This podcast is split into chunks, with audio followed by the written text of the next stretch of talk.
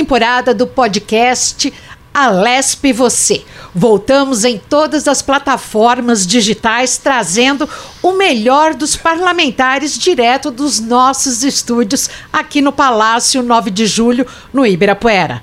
Aqui você confere as novidades fresquinhas dos bastidores da política e nossas conversas informais com deputadas, deputados, gestores da Alesp e integrantes do governo. Toda segunda e quarta, fique ligado no Spotify e no YouTube da Alesp. Um novo episódio para ouvir as ideias e medidas dos nossos parlamentares para todos os paulistas. Eu tenho o prazer de receber aqui o deputado Carlos Gianazzi, do PSOL, que acaba de ser reeleito para seu quinto mandato consecutivo aqui na Alesp. Tudo bem? Muito obrigada pela sua participação. Renato, eu que agradeço o convite. É um prazer enorme estar de volta, que é o podcast da TV Alesp. Segundo parlamentar mais votado do estado de São Paulo. Na última gestão, o senhor também já tinha tido uma boa votação. Como é que foi agora ter uma superação de 276 mil votos, ganhando 60 mil novos eleitores? Olha, foi um, é, é, o reconhecimento do trabalho, do mandato que eu represento aqui na Assembleia Legislativa. Né? Um mandato que faz a defesa radical da educação pública, dos servidores da educação, dos professores e também de todos os servidores públicos, trabalhadores do Estado de São Paulo. Então é, é o reconhecimento e eu atribuo, na verdade, essa vitória não a mim, nem a minha equipe, mas a esse segmento social importante do Estado de São Paulo, responsável pela implantação das políticas públicas para todas as pessoas, né, para os 45 milhões de habitantes. E sem dúvida nenhuma, até em função dessa questão do confisco das aposentadorias, o senhor deve ter ganho aí, ter tido esse reflexo de novos eleitores para sua pasta, não? Ajudou bastante, né? Eu já vinha fazendo um trabalho com aposentados e pensionistas há muitos anos aqui. É, em 2009, o ex-governador Serra apresentou um projeto extinguindo uma carteira previdenciária de mais de 40 mil advogados e advogadas, mais de 10 mil cartorários foram prejudicados também. E eu já vinha nessa luta, né? E contra é, essa extinção da carteira dos. Do, dos, dos advogados, dos cartorários, então, e a gente sempre defendeu os aposentados e pensionistas. Agora, quando o ex-governador Dória publicou o decreto 65021 em plena pandemia, confiscando aposentadorias de 600 200 mil aposentados, aí foi demais, nós intensificamos a luta, inclusive tivemos uma vitória importante agora, aprovamos o projeto aqui na Assembleia Legislativa, acabando com o confisco, e o projeto já foi, inclusive, sancionado pelo Poder Executivo, que começa a valer para janeiro. Né, é um marco muito importante. Muito né? importante, porque teve muita mobilização, sobretudo das entidades representativas é, do funcionalismo, e mais ainda, nós tivemos uma, uma novidade, Renata. A novidade foram as tuiteiras, as aposentadas, que em plena pandemia, como elas não podiam sair das ruas para fazer a mobilização contra o confisco por conta da pandemia, não tinha vacina, as pessoas estavam morrendo, né? 3, 4 mil pessoas morrendo por dia no Brasil, não dava para arriscar. Então elas dominaram a ferramenta do Twitter, do Facebook, do Instagram, mas sobretudo do Twitter, e começaram a fazer tweets, tweets, Twitter para cá, para lá, e esse movimento WhatsApp? cresceu. Twitter, Twitter mesmo, né? E aí elas começaram a pautar a imprensa, os deputados, o governador, os secretários, depois veio a campanha agora eleitoral, elas pautaram o debate né? Todos os candidatos foram obrigados a se posicionar contra o confisco, por, graças a elas. Então, foi a vitória delas, das nossas twitteiras também. O podcast hoje é uma ferramenta de comunicação que dá muita acessibilidade às pessoas e também a quem assiste pelo YouTube. Uhum. Pode estar em casa fazendo uma multitarefa, uhum. cozinhando, ou olhando uma coisa ou outra, está ouvindo, se precisar parar, para, ou seja, praticando um exercício. O senhor tem costume de ouvir podcast, deputado? De vez em quando eu ouço, acho importante. Como você disse, ele é bem prático, né, bem dinâmico o, e também tem um clima gostoso, né? O, eu gosto, viu? Eu Esse intimismo. É, uma, é o intimismo e é uma ferramenta importante também de comunicação e de informação. E aqui na TV Alesp, como é que senhor vê então agora esse podcast nessa nova temporada? Estamos com os estúdios novos e com toda uma força aí, num momento importante para a Assembleia, para a Alesp, que vai passar a ser gerida por um novo partido, passados aí os quase 28 anos do, dos tucanos do PSDB, não? Olha, é muito importante a TV Alesp utilizar mais uma ferramenta de comunicação. É uma TV pública, é uma TV do povo, financiada pela população do estado de São Paulo, e ela tem que é, dar visibilidade, publicidade ao que acontece aqui dentro. A população tem que saber. E os parlamentares devem ser entrevistados, questionados, né? Então, é, o podcast ele é, é uma ferramenta a mais, uma grande contribuição para esse tipo de informação e visibilidade do que acontece aqui dentro. Agora, deputado, na prática, como é que vai ser com um novo governador assumindo, não mais do PSDB, mas do, do Republicanos, e tudo diferente. Nós, inclusive, tivemos uma renovação aqui na casa de aproximadamente 58%. É, olha, eu acho que, como você disse, a grande novidade, a grande novidade é que nós não só, teremos... Só, só, só fazendo um parênteses, nós tivemos aí uma renovação de políticos de 59% de reeleitos. Olha, aqui. então... O que acontece é que nós temos a novidade, você já disse, aqui nós não teremos mais o PSDB aqui no estado de São Paulo, que é um grande alívio para nós. Eu chamo Tucanistão. O Vladimir Safatri, professor de filosofia da Universidade de São Paulo, escritor, pesquisador, ele diz o seguinte: se São Paulo fosse um país, o nome dele seria Tucanistão, porque aqui virou uma, uma, uma é, capitania hereditária do uma PSDB, dinastia. uma dinastia. Já vem desde de Mário Covas, de 90, 1995 até os dias de hoje. Então, Franco Montoro. É, não teve alternância de poder. O Franco Montoro ainda era MDB, mas depois ele fundou, mas ele era um, fez um bom governo, o Franco Montoro. É, acho que começou a piorar com o Mário Covas, não, não tenho dúvidas em relação a isso. Mas ficou muito, não teve alternância de poder muito tempo, né?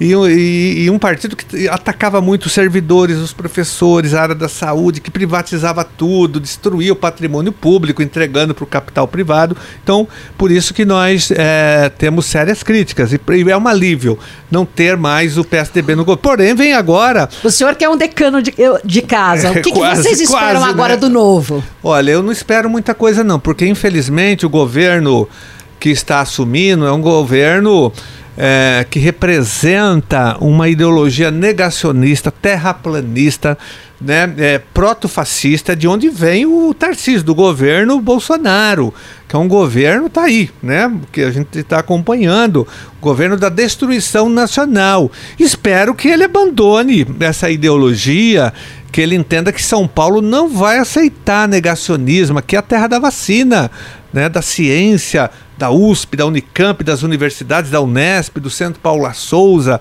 da FAPESP, do Instituto Butantan, do Emílio Ribas, aqui é a terra da ciência, do ensino, da pesquisa, e nós não vamos aceitar nenhum tipo de retrocesso nessa. Nós estaremos preparados para defender as nossas instituições. Ele não pode fazer o que o Bolsonaro fez com o Brasil, que foi a destruição do Brasil, que agora tem que ser reconstruído novamente. Agora, deputado Janazzi, o senhor acha que as desavenças partidárias do Nacional podem reverberar aqui no Estado? Não, ah, sim, aqui o, a, o, tudo que acontece no Brasil acontece aqui no Estado e na Assembleia Legislativa. A Assembleia Legislativa vai ter representação dos bolsonaristas, da extrema direita, do centro, da esquerda, né, de todas as é, tendências políticas do Brasil. Ela que ela, a Assembleia Legislativa é uma ressonância do que acontece no Brasil, né, de, dos vários agrupamentos políticos. Vai ter sim, com certeza. Quais são os grandes desafios de quem assume a Lesp e do senhor no seu quinto mandato? Olha, a Assembleia Legislativa tem que mudar o seu comportamento. Ela não pode mais ser um puxadinho, um departamento do Poder Executivo. Infelizmente, há anos que ela se comporta dessa maneira. O Poder Executivo, o Palácio dos Bandeirantes, manda na Assembleia Legislativa. Ela manda nas comissões, ela manda nos projetos que são ou não aprovados, manda nas CPIs, ela controla tudo. Tudo aqui é controlado pelo governo, porque ele tem maioria, então ele controla as comissões, as CPIs. Quando tem CPI investigando o governo, que é a coisa mais difícil de aprovar. Então a Assembleia Legislativa ela tem um defeito gravíssimo. Ela não fiscaliza os graves casos de corrupção, de improbidade administrativa do governo estadual. Há muitos anos que isso vem acontecendo. Então ela tem, é porque a, função da LESP é legislar, é representar a população e fiscalizar o executivo. Ela não tem nem representado o povo e nem fiscalizado as gravíssimas denúncias de corrupção no metrô, na Sabesp, na Secretaria da Educação, na FDE, é, na CPTM, é, no Rodoanel, em várias é, autarquias, em várias secretarias. O senhor é muito ligado à educação. Isso. Como as universidades estaduais vão estar inseridas nessa questão do orçamento? E lembro também de um órgão uh, de de pesquisa que é a FAPESP, que é importantíssimo. É, olha, as nossas três universidades, USP, Unicamp e, e Unesp, são uma das mais são as mais importantes do Brasil, da América Latina, junto com outras públicas estaduais e federais, né? Não há dúvidas em relação a isso. Agora eu temo, eu tenho uma preocupação muito grande, porque o governo Tarcísio, que é um governo bolsonarista, né, de extrema direita, é um, o governo do Bolsonaro acabou com as nossas universidades federais. Hoje, nesse instante as universidades federais estão sem recursos para pagar conta de luz, de água, para comprar, comprar papel higiênico. Ele reduziu drasticamente, atacou as universidades, porque o governo negacionista, proto-fascista, proto-nazista, tem medo de universidade, de pensamento crítico. Então, ele acabou com as universidades federais. Agora, espero que ele não tente fazer isso com, as, com a USP, com a Unicamp, com a Unesp, com o Centro Paula Souza, que tem a ver com, a, com o ensino tecnológico e técnico do Estado de São Paulo, porque haverá uma forte reação. O Estado de São Paulo vai reagir à altura caso o o novo governador tente implantar uma política de extrema direita bolsonarista e negacionista no nosso estado contra a ciência, contra o ensino, contra a cultura, contra o meio ambiente. No podcast Alesp você, nós temos o prazer de conversar aqui com o deputado Carlos Gianazzi, que agora vai participar aqui de um, um ping-pong. Um lá. vem com a gente. Vamos lá. Playlist no celular. O que, que o senhor tem? O que, que o senhor gosta? Uh, olha, eu, eu, ouço muita música, né? Eu gosto muito de música, então tenho aqui o senhor uma... toca violão? Eu toco, sou músico, eu gosto muito, eu sou compositor, tenho um CD gravado, eu toco desde os 15 anos de idade, né? Então eu gosto muito de música brasileira, eu gosto muito do Tom Jobim, do João Gilberto, do Caetano Veloso, do Chico Buarque de Holanda, do Gilberto Gil e tantos outros, né? Então eu gosto de, eu toco violão por conta dessa formação musical que eu tive. Então eu ouço muito, eu gosto muito da música popular brasileira, essa desses é, cantores que eu citei agora, né? O violão é um dos seus hobbies? É, o violão é o principal, é o mais importante para mim. Eu toco violão sempre que posso, né? É, antes de dormir, quando eu levanto, eu toco um pouco para a minha terapia também, né? Então eu gosto muito de música, de violão, adoro um homem inserido no meio dos livros. O senhor que é, já foi diretor, professor e se dedica tanto à educação. O senhor prefere o livro físico ou digital, o Kindle? Ah, eu gosto do físico, aí do papel, eu gosto do cheiro, gosto de ver. De voltar a página. de voltar, de marcar o marco também, né? Com lápis, assim, eu deixo a minha marca no livro, que é importante. Eu faço anotações, então acho. Eu não gosto muito do do livro online, né? Eu prefiro o livro físico, mas às vezes você não tem condições e você tem que ler no, no celular mesmo, no computador. Na hora de relaxar, prefere a TV ou streaming? É, puxa, ah, eu, eu mesclo os dois, viu? Um e em alguma série assim que tem agradado bastante, que é a melhor ou Olha, o melhor filme? Com toda sinceridade, faz tempo que eu não vejo nada, sabe por quê? Nós passamos por um processo eleitoral, fiquei consumido assim nesses últimos é, meses, então eu não tenho visto quase nada de, de Netflix, não vi nada, nem de televisão quase, por conta dessa correria toda da, da, das atribuições. Eu chego em casa noite, tarde, porque eu trabalho muito, e quando eu chego cansado, eu já desabo na cama. E na hora de relaxar, o violão? O violão, sempre o violão, a música, para mim é fundamental. E culinária, o senhor costuma pilotar o fogão, uma, uma, uma, a parte de um churrasco? O que, que o senhor gosta oh, de não, fazer? Não, não gosto de churrasco. Ah, é, que eu é... não como carne, né? Sim. Eu sou macrobiótico, eu sou adepto da alimentação macrobiótica do professor Kikuchi há mais de 20 anos, né? Uma alimentação muito saudável, muito importante do ponto de vista da saúde, do ponto de vista também da filosofia. Eu gosto muito, então, e é uma alimentação muito pró, não é, é uma alimentação essencialmente vegana, nem vegetariana, mas tem, tem também elementos, né? Dessa alimentação, dessas outras alimentações. E então eu faço às vezes a minha própria alimentação, porque é uma alimentação muito é, difícil de encontrar. Não tem restaurante macrobiótico, só tem um que é do professor Kikuchi, já falecido, é, que fica ali perto da Praça da Sé, na Praça Carlos Gomes, que eu frequento, né? Então é uma alimentação mais hum, é, hermética, eu Tem diria. uma mais... receita saborosa e gostosa para passar para gente? É o arroz, olha, o arroz integral, ele é fundamental, é a base da alimentação macrobiótica. Eu, é fundamental. Toda alimentação tem que ser integral, né? Mas Sem faz, aditivo. só faz tempera, é, temperado com alho, com cebola? Não, Como uso também é, cebola e alho mas ela é, é, a essência dela é ser uma alimentação, sobretudo integral. O arroz integral é o centro da macrobiótica. E qual que é o segredo para o arroz integral ficar gostoso? Porque tem gente que reclama que ele fica duro, é difícil, demora muito tempo para cozinhar. Não, é só você calcular o tempo na panela de pressão e você coloca um, um, um, alho, uma cebola, nunca ou um ou outro, nunca você tem que misturar, né? É perigoso, daí não é bom. Em relação, eh, deputado Carlos Janazzi, o senhor adota uma, senhor, a, a, questão da vida saudável à mesa, sim. E o senhor faz, pratica exercício, temos o Ibirapuera aqui à frente. Tem tempo isso, na, eh, esse, esse setor tem espaço na sua olha, vida, na te, sua agenda? Olha, eu, eh, eu, estou aqui já no vou para o quinto mandato, aqui na frente do Parque do Ibirapuera, e você acredita que eu só fui uma ou duas vezes no Parque do Ibirapuera no tempo que eu estou aqui da SEM, porque não dá tempo. Mandato, mandato de luta, ele, ele te exige muito, então você não tem tempo. Aqui, agora eu sempre que posso, eu faço sim. Eu gosto de andar de bicicleta, eu tenho uma bicicleta, então sempre andei de bicicleta. Eu acho a bicicleta importante, né? E faço caminhadas, então eu é isso que eu adoto como exercício físico. É importante ter algum tipo de atividade física. Ou faço caminhada ou bicicleta, sempre que posso, sempre que é possível, porque não é sempre possível. É, muita coisa. E o senhor já usou o bicicletário público da Alesp? O senhor já veio de bicicleta aqui trabalhar? Não, nunca vim. Nunca tive essa oportunidade. Pode ser uma dica? É, pode ser, né? Vou fazer. No verão agora, é, aproveitar. Quem sabe? E aí o senhor vem para cá. Agora, uma outra questão. Falando em bicicleta, a gente pensa em sustentabilidade. Uhum. O carro elétrico hoje no Brasil é uma utopia?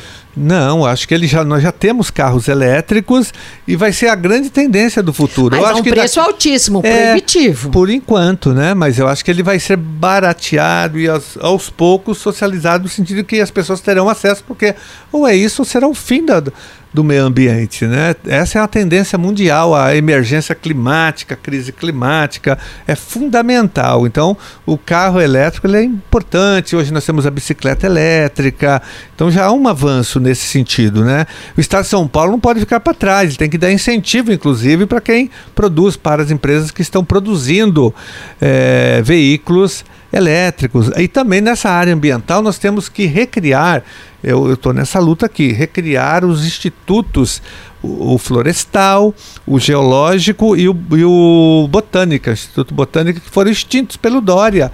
Em, na, em plena pandemia, que são institutos importantes. Eles não trabalham... foram meio que privatizados agora pela empresa que assumiu o, o zoológico? Que não, não, lá é, em... lá é outra coisa, lá privatizaram, mas esses aí, institutos, eles foram eh, basicamente extintos. Por exemplo, o Instituto Florestal, que eh, cuida de áreas eh, públicas das nossas florestas, das estações ecológicas, que, que cuida da pesquisa, do manejo e da preservação. Foram, os três foram extintos em plena crise. Então, a minha luta aqui em São Paulo vai ser pela recriação desses três institutos para proteger, ajudar a proteger o nosso estado nessa área ambiental. Debate pronto, deputado Carlos Gianazzi. Nós tivemos a pandemia quase que três anos. As crianças ficaram sem escola por dois anos, a maioria, uh, de escolas públicas, sem internet. Isso.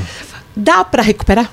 Eu acho, na verdade, teve uma omissão muito grande do governo federal, então, que foi um governo genocida, responsável por uma boa parte das mortes, e ele não investiu em educação, até proibiu a internet nas escolas. E mesmo aqui no estado de São Paulo não houve investimento, né? Mas as nossas crianças aprenderam, talvez não os conteúdos, esses conteúdos que de matemática, aprenderam outras coisas, né? Então tem, teve um tipo de aprendizagem. Agora nós temos que continuar investindo em educação, recuperar, porque antes já não havia investimento, antes da pandemia, a nossa educação era muito ruim, porque não, haveria, não havia investimento, o governo estadual não investia corretamente, muito menos o governo federal. Mas como mudou agora o governo federal, o próximo governo vai retomar a luta pelo Plano Nacional de Educação, pela valorização do piso nacional, do, do, do, magistério, nós vamos recuperar o que estava em curso antes do governo proto-nazista do Bolsonaro, destruidor do Brasil e da educação pública. O podcast Alesp Você ele é gerado e gravado aqui diretamente dos estúdios, os novos estúdios da TV Alesp no Palácio 9 de Julho, em frente ao Ibirapuera, que é um dos principais parques da América Latina. Quando o senhor pensa em lazer em São Paulo, dar uma dica de lazer para os nossos ouvintes, para os nossos internautas, que dica que o senhor dá? Olha, nós temos o Parque do Ibirapuera e dentro dele, olha, eu sugiro, tem o Museu Afro Brasil do nosso querido Emanuel Araújo, que infelizmente nos deixou recentemente, mas está aqui do lado da Assembleia Legislativa. Então, quando você vier ao Parque do Ibirapuera, visite lá dentro. É, é visita obrigatória o Museu Afro Brasileiro que é um museu muito importante sobre cultura negra, sobre tem, você conhece toda a história da África, tá tudo lá, é fundamental, eu sempre recomendo. O pavilhão japonês também eu estive lá semana passada, belíssimo com os lagos, com as carpas, nossa, muito bonito. E assim, é um oásis dentro do Ibirapuera tão movimentado. Exatamente, tem que ser preservado. São Paulo é a maior cidade aqui, tão cosmopolita, com tantos shows. O senhor gosta de frequentar shows? Adoro shows. Quais né? os últimos? Olha, eu fui foi? agora no Milton Nascimento. Maravilhoso. Fui, muito bonito. Aqui no Espaço da América, mudou de nome agora, não sei como, mas eu sempre frequento shows. É, assisti o último do Caetano Veloso, né? Assisti vários shows, assisto do do Gil, do Caetano. Do seu Jorge, do, com Alexandre Seu Jorge, Pires. não, esse eu não vi, não. Esse eu não vi. Mas eu vi, olha, vi da Gal Costa, né? É, vários, né? Eu gosto de todos os, os músicos brasileiros. Já vi Betânia, Gal Costa, o Milton que eu falei, o Gil. É, quero, tô esperando o Chico Buarque agora. Logo, logo o Chico Buarque chega em São Paulo com o novo show dele, entendeu? Eu sou um, eu fico olhando assim onde que eles estão, eu vou. É uma pena que a população não tem acesso a esses shows, né, a esses É. artistas, né? Eu, então, semana passada, passeando pelo Ibirapuera, comentava com uma pessoa que não é daqui que a gente tinha os antigos shows na Praça da Paz. Exato aqui ao lado, Sim, né? sim. E sabe que eu tive a Todos os oportunidade. domingos de manhã, os grandes Isso. artistas nacionais e estrangeiros Nossa. se apresentavam em grandes teatros, mas também faziam apresentação Esse pública, aqui, já vi, gratuita. já vi show aqui do João Gilberto com a Rita Lee, da- todos assim que tiveram, eu acompanhei. Agora, eu tive a oportunidade eu, eh, de, em 2002, por exemplo, eu entreguei o título, eu era vereador, entreguei o título de cidadão paulistano, aprovei na Câmara e entreguei para o Gilberto Gil aqui, no show dele, aqui com 50 mil pessoas. Subi no palco e fiz um pronunciamento, entreguei para ele. E ele cantou em homenagem ao título que ele recebeu, Sampa do Caetano. Ele e a Rita Lee. Rita Lee estava também, me, chamei a Rita Lee para entregar, tá? Inclusive na, no YouTube. TV Câmara, na época, é, filmou, né? Fez a cobertura. E depois, em 2007, ainda como vereador, estava vindo para Lesp já, tinha subido do 2006 ou 2007, eu entreguei para Gal Costa também aqui no Ibirapuera, um show também que era feito, acho que pelo Pão de Açúcar. Também entreguei, aprovei na Câmara e entreguei para ela o título. Fui ao palco, tava a Daniela Mercury e a Zélia Duncan. Também depois cantaram, também cantou Sampa, por incrível que pareça, em agradecimento. O senhor consegue fazer uma, uma capela de sampa aqui pra gente Ah, no podcast? Eu tenho vergonha, assim, sem violão, não, né? não, é, problema, eu ajudo o senhor, o senhor é, começa, então eu ajudo. Lá. Alguma coisa acontece no meu coração que só quando eu cruzo a Ipiranga e a Avenida São João é que quando eu cheguei por aqui eu nada entendi. É uma música tão linda, né, que fala do pessoa que chega em São Paulo. Da pura poesia. E é, e é uma música que fala de São Paulo, mas é de um compositor baiano chegando em São Paulo, né? Engraçado. E ela faz uma referência à Ronda do Paulo Vanzolini, ela faz ali uma referência à Honda e depois ela faz várias referências a São Paulo o tempo todo, né? Tudo que é de São Paulo, a poesia concreta dos irmãos Campos, da sua poesia de Campos, espaço, ele está falando dos irmãos Campos, do, da poesia concreta, do teatro oficina, com as suas oficinas, né? Teatro oficina, tudo ali tem significado. Dá para dar uma aula de literatura, né? De, de cultura, de, de tudo sobre São Paulo. E da nova geração de MPB, quem que o senhor curte? Olha, tem vários, né? Eu gosto muito do Renato Braz, que é um dos melhores cantores hoje do Brasil, adoro ele. Tem a tem vários, né? Tem grandes cantoras. Eu gosto muito da Izzy Gordon, gosto muito do, dos novos, a né? Marisa Monte, Chico César. Aquele rapaz que está acompanhando do Zaco Baleiro. O Milton Nascimento. Assim, muito bom, esqueci o nome o dele. Barra, acho que é. É Barra, né? É. Muito, ele é ótimo também. Aí tem vários aí, né? É, a, deixa eu ver, das cantoras, tem muitas cantoras novas, né? Eu até me perco aqui para falar delas. O Zé Cabaleiro, tem muitos bons cantores e cantoras e compositores e, e artistas novos. Carlos Janazzi, é de São Paulo, é da capital, como que o senhor entrou para a política? Olha, eu sou da capital, Zona Sul, Jardim Primavera. Eu entrei na política pela Próximo é. ali à represa de Guarapiranga? Exatamente. Jardim ali Primavera, oásis, perto do né? Interlagos né? ali. Eu morava ali em Jardim Primavera, cidade Dutra. Na, praticamente nasci e me criei ali naquela região, desde pequeno, frequentando as duas represas, a Guarapiranga, que você citou, e a Billings. Sim. Eu fui privilegiado, tinha duas represas para ir, assim, né? E tinha Mata Atlântica ali, porque eu morava lá mesmo, perto, então fui... Na época não tinha ocupação ali, Não né? tinha nada, né? Eu peguei tudo ainda em terra, em, em Mata Virgem, então eu fui privilegiado por isso isso. Uh, naquela, mas eu entrei na política pela Igreja Católica, pela teologia da libertação, com Dom Paulo Evaristo Arnes, através de, da, de Frei Beto, através do padre José Pegoraro, o padre Lorival, esse movimento né, de fé e política que fez a minha cabeça e a minha espiritualidade. Então foi ali que eu comecei a entender que o verdadeiro cristão é aquele que combate todas as injustiças sociais e briga e luta para que haja minimamente o fim da exploração é, capitalista, a exploração e a desigualdade é, econômica e social. E aí depois eu fui fui fazer faculdade, universidade, aí fui aprendendo, fui entrando em contato com os grandes teóricos, com Darcy Ribeiro, Paulo Freire, Sérgio Buarque de Holanda, Celso Furtado, Florestan Fernandes. Só com a nata. Fui, é, fui, fui vendo, aí eu entendi, aperfeiçoou meu pensamento crítico e sempre participando dos movimentos sociais, desde os 17 anos de idade. Quais são os projetos de lei que o senhor mais se orgulha de ter aprovado, de ter a sua assinatura?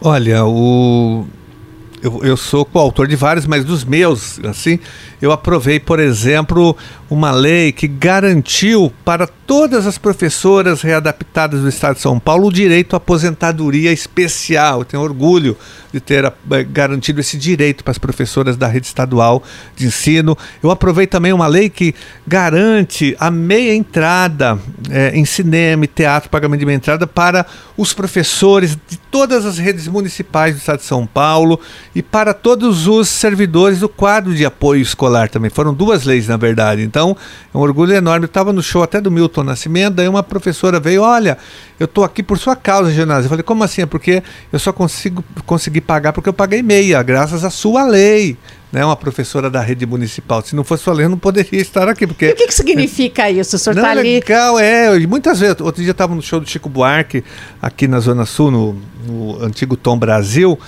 Também uma professora falou a mesma coisa. É um orgulho, porque daí eu tô, ajudei a facilitar o acesso dos profissionais da educação à cultura. A professora vai no teatro, paga meia, ela não tinha esse direito, mas graças à lei que eu aprovei. E não só, outro dia também no show do Caetano Veloso, uma, um quadro de apoio escolar de Cubatão, da rede municipal, veio e falou: Olha, eu vim aqui também nesse show, graças à sua lei. puxa, eu fiquei logicamente orgulhoso, né? Porque você percebe que você está ajudando as pessoas a ter acesso à cultura. Então tem um, um, orgulho enorme dessa lei que eu aprovei. O senhor considera essas duas, então, as essas principais? Duas. Tem uma outra também que limita o número de alunos em salas com é, é, alunos com deficiência. Então, se uma, uma classe tem 40 alunos e nessa classe tem um aluno com algum tipo de deficiência, um aluno com autismo, um aluno, enfim, aí nessa, pela lei que eu aprovei, só pode ter 20. Porque não pode ter uma sobre.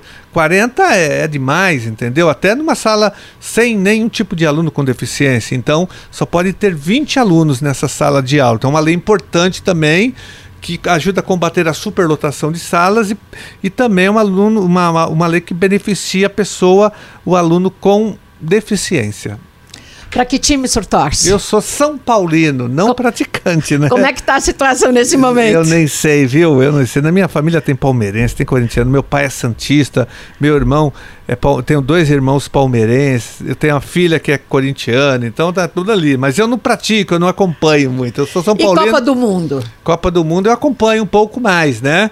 Acompanho um pouco mais, lógico, torço pelo Brasil sempre, logicamente. O senhor gosta de reunir a família, os amigos? Não, não, não, não acompanho, não acompanho Sim. futebol. Nem, assim, nem quando o Brasil joga? Não, eu vejo ali em qualquer lugar, eu não sou fanático pelo futebol, não. Para mim não é algo importante na minha vida. Nós agradecemos aqui a participação do deputado Carlos Gianazzi, deputado que acaba de se reeleger para mais uma gestão aqui à frente da Alesp.